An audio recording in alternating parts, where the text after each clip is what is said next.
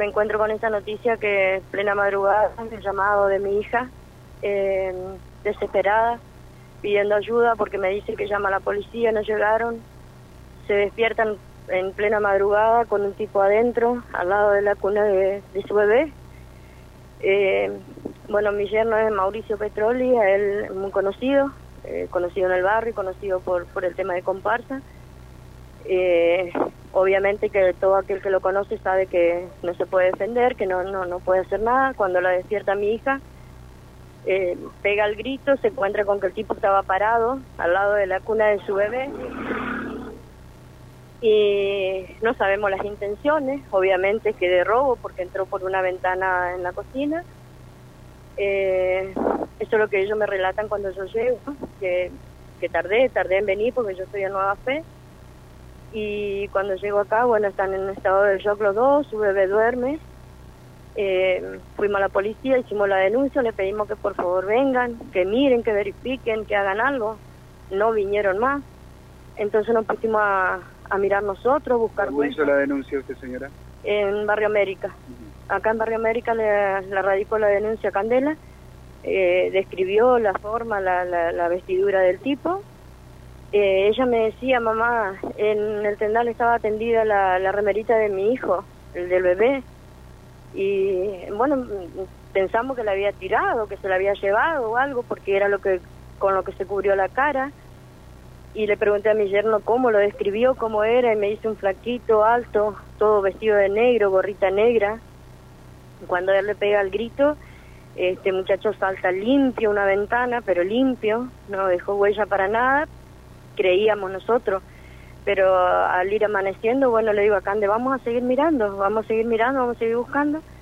Y nos fuimos hasta la casa del vecino y ahí encontramos la remerita que se ve que salió por la casa del vecino encontramos la remerita la cual la había roto para poder taparse y cubrirse el rostro y al volver para atrás en el patio encontramos un cuchillo que me dice ella no es mío, no es de nosotros ese cuchillo y bueno lo alcé con una bolsa que a mí me parece totalmente injusto que ese trabajo tenga que estar, tenga que hacerlo nosotros o cualquier cualquier persona que, que, esté pasando por esta situación, ¿no es cierto?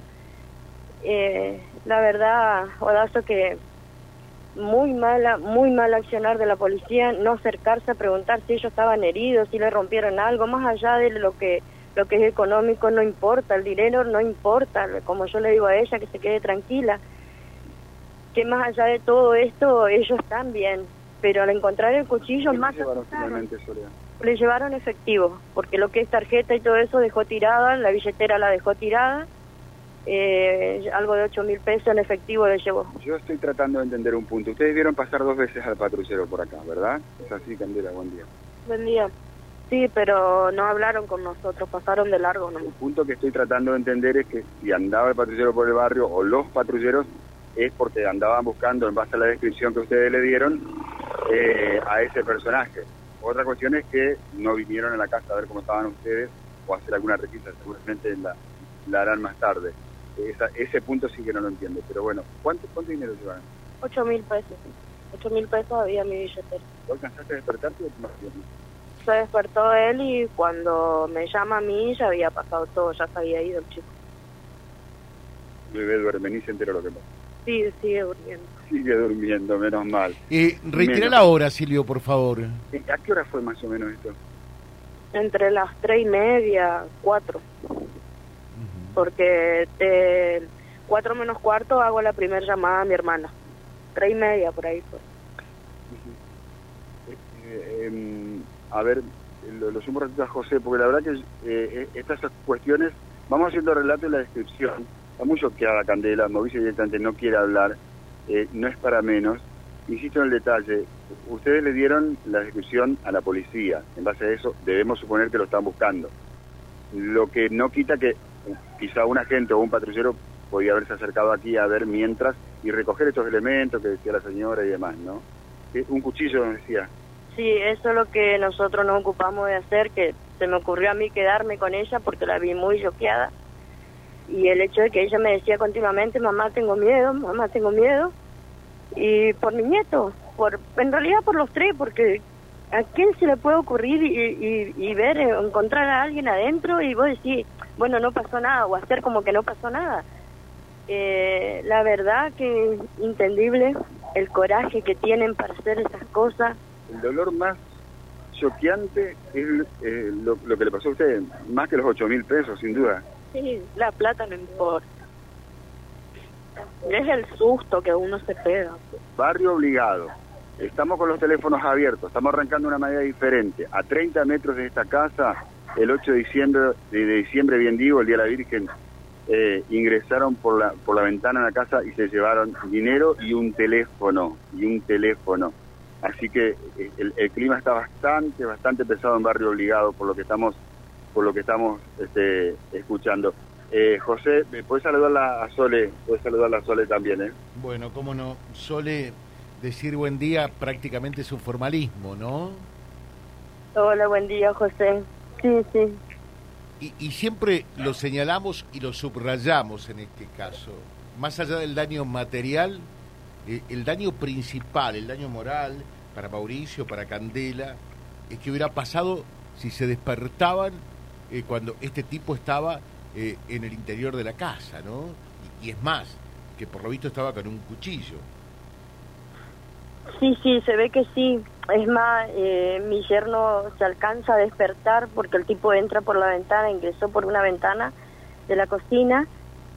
Eh, no sé si fue intuición o qué, pero la cuestión es que él como que, que se despierta y lo ve desde, desde así, desde refilón y le dice, hey, ¿qué hace? Le pega el grito y el tipo estaba como intentando correr la cunita, manotear el celular, porque el celular estaba al lado de la cabecera del bebé, de la cual ellos por el ventilador, estaban durmiendo juntitos, estaba Mauricio, Cande y el bebé eh, contra la pared para que no caiga y su cunita eh, bien delante.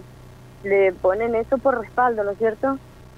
Eh, lo que no entendemos es el hecho de que, no sé, si, ellos que, si él quería llegar a, a, a manotear el celular, o qué más, porque lo otro ya, ya había logrado, o sea, si buscó dinero lo, ya lo encontró, si quería algo más de valor, mi hija tiene todos los elementos de la peluquería en, en la cocina, así que, no sé, fue un instante en que mi yerno se despierta, le pega el grito y él rajó como una rata, te juro, porque es un...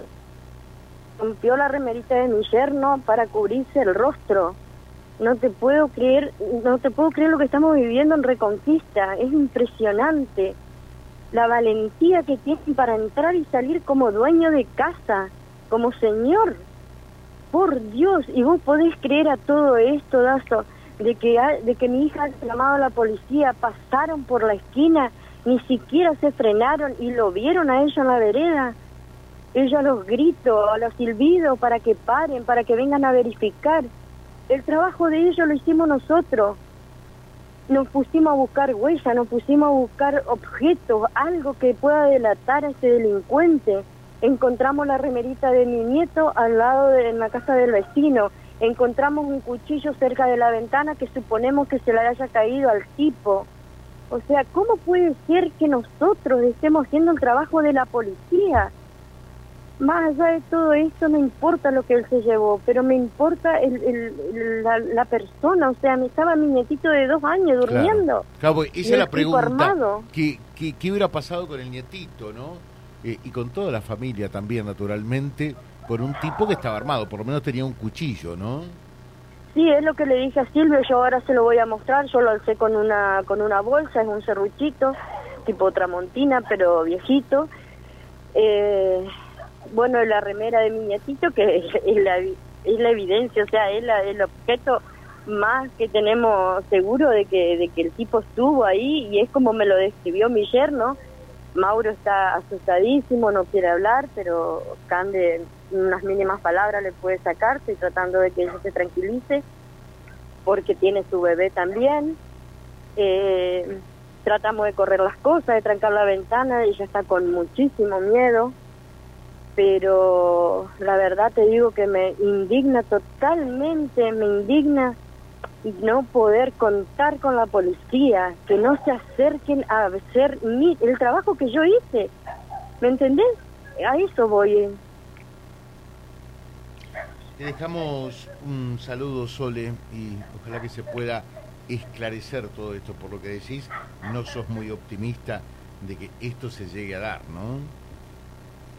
Y mira, nosotros eh, tenemos la data de tres tipos que, que ellos suponen que pueden ser, pero no podemos culpar a nadie si no tenemos bien la identificación, obviamente, que eso debería ocuparse la policía. Yo creo que si ellos accionaban en el momento que ellos lo llamaron, muy lejos no pudo haber ido, muy lejos no pudo haber ido, andaba caminando.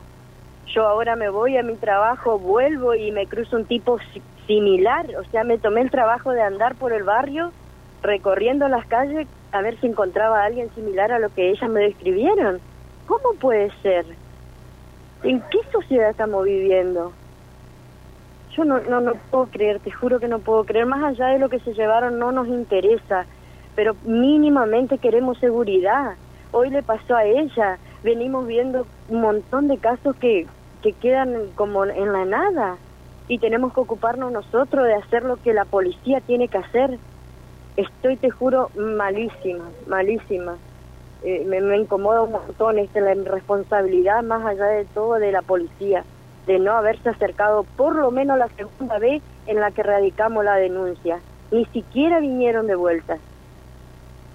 Eh, te dejamos un saludo, Sole, eh, y por supuesto nuestro acompañamiento y lo que vos decís creo que no requiere mm, subrayar nada. Está todo dicho porque lo dijiste con absoluta claridad. ¿eh? Bueno, sí, eh, gracias y bueno, gracias a, Silvio también que se ocupó de, de venir hasta, hasta la casa de mi hija para que, no digo si se aclarece o no, pero mínimamente por lo menos que, que uno sepa que todos los días estamos viviendo lo mismo. Eh, esto no se termina nunca y bueno, no nos queda otra que seguir enrejando, no, porque otra cosa no nos queda. Eh, aparte de eso, es un gasto eh, para ellos importante, porque él es un chico discapacitado, ella está sin trabajo, eh, un montón de cosas que por ahí, eh, digamos que, que comprometen en no poder hacerlo, pero bueno, no nos queda otra, alguna seguridad tenemos que buscar, ¿no? Por el bienestar del, de ellos y de la criatura más que nada, porque si este tipo se animó a entrar así de la nada, eh, con un cuchillo, y, y no sabemos si, si a lo mejor ellos actuaban y lo lastimaba, o el bebé se despertaba, viste, uno nunca sabe, señor, así que bueno, lamentablemente es feo despertarse con esto, eh, pero bueno, es la realidad, no sé. Te dejamos un saludo, Sole, y nuestro acompañamiento, por supuesto, ¿no? Igualmente, gracias. Eh, ya estamos otra vez de regreso eh, con Silvio en exteriores, eh, desde el móvil 2. Eh, ¿Qué manera? Esto es la radio, ¿no? Porque uno eh, planifica, programa el día y la realidad se encarga de modificarlo permanentemente. Y allí siempre hay eh, alguien de Vía Libre y están ustedes también para contarnos todo lo que están viendo, viviendo y sintiendo. Venimos en un ratito, Silvio www.vialibre.ar, nuestra página en la web, en Face, Instagram y YouTube. Vía Libre Reconquista. Vía Libre. Más y mejor comunicados.